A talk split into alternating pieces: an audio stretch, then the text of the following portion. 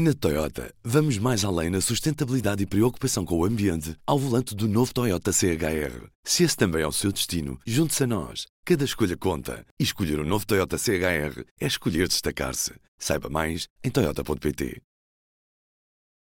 P24, hoje é terça-feira, 6 de junho. BMW Teleservices, o assistente de serviço do seu BMW. Informe-se no seu ponto de serviço autorizado BMW. Um homem foi baleado depois de tentar atacar um polícia junto à Catedral de Notre-Dame, em Paris. De acordo com testemunhas citadas pela imprensa francesa, o homem agrediu o polícia com um martelo e terá gritado as palavras: Isto é pela Síria.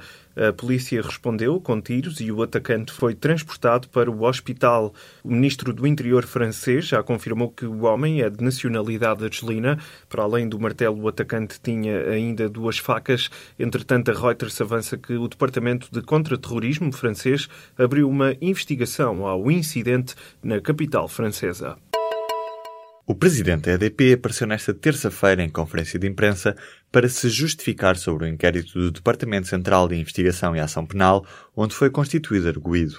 António Mexia pediu desculpa por não ter falado antes sobre o assunto. Temos pena não ter podido fazer isto logo na sexta-feira ou ontem, mas só ontem é que tivemos, naturalmente, acesso ao processo, o que nos permite hoje estar aqui a perceber e a explicar tudo o que pode estar em causa. E a primeira coisa é que este processo não é um processo novo. O que está em causa, diz Mexia, é um processo que tem décadas e que foi amplamente escrutinado ao longo deste tempo pelo Parlamento, pelos vários governos e pela Comissão Europeia. O presidente do grupo EDP e restantes arguídos vêm cair sobre eles suspeitas de crimes de corrupção ativa, corrupção passiva e participação económica em negócio. Entre os arguídos está também o presidente da EDP Renováveis, João Manceneto, que estava sentado ao lado de Mexia na conferência de imprensa. A Federação Nacional da Educação e a Federação Nacional de Professores marcaram uma greve nacional para 21 de junho, dia de exames nacionais.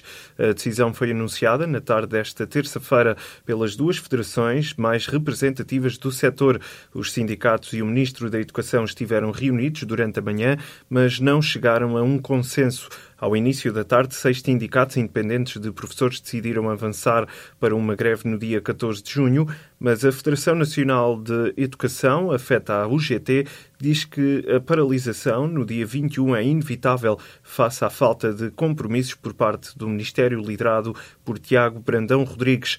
Já a FENPROF, ligada à CGTP, junta-se também ao protesto num anúncio feito por Mário Nogueira. No dia 21 de junho, os estudantes do ensino secundário têm marcado o Exame Nacional de Física e Química A e de Geografia.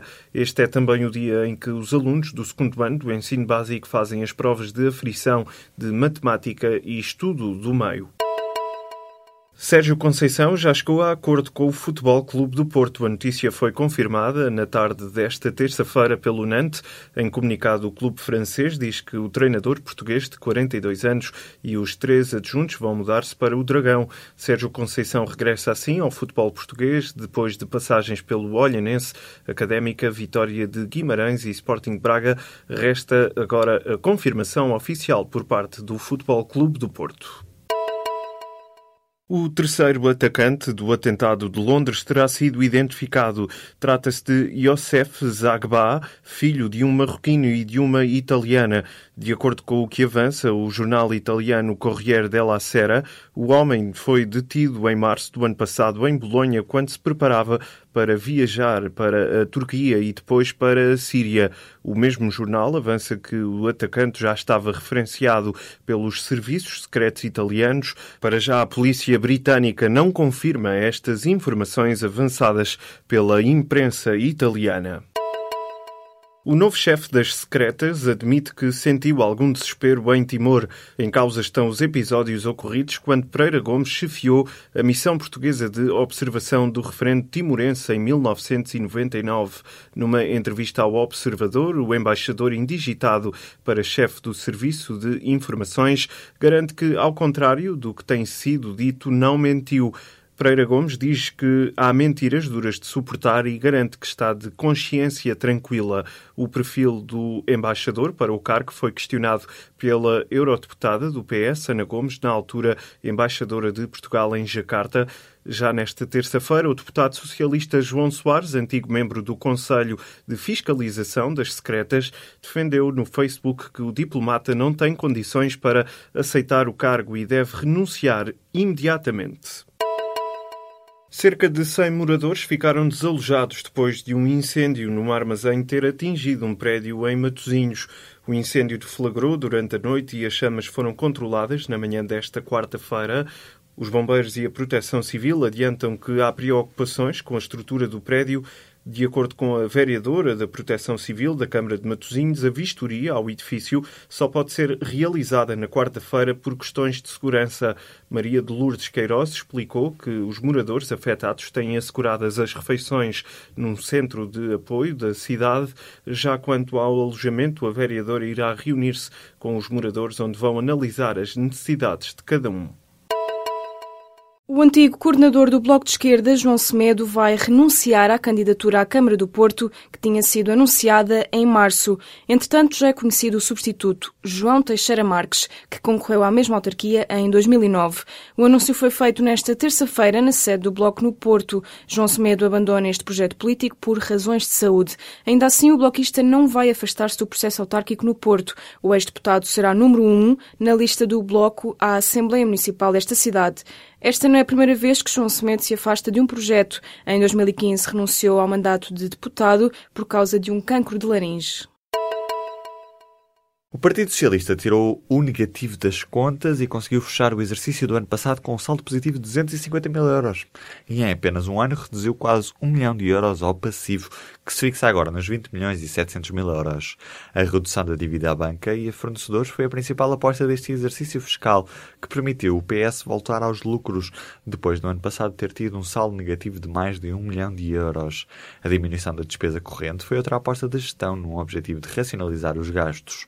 O PS já renegociou a dívida aos bancos, que detêm mais de metade dos débitos dos partidos, e está em processo de negociação com as outras instituições bancárias às quais deve dinheiro. Só com esta negociação, o partido conseguiu amortizar só neste ano mais de 1 milhão de euros e desde 2015 a redução da dívida já chega perto dos 2 milhões de euros.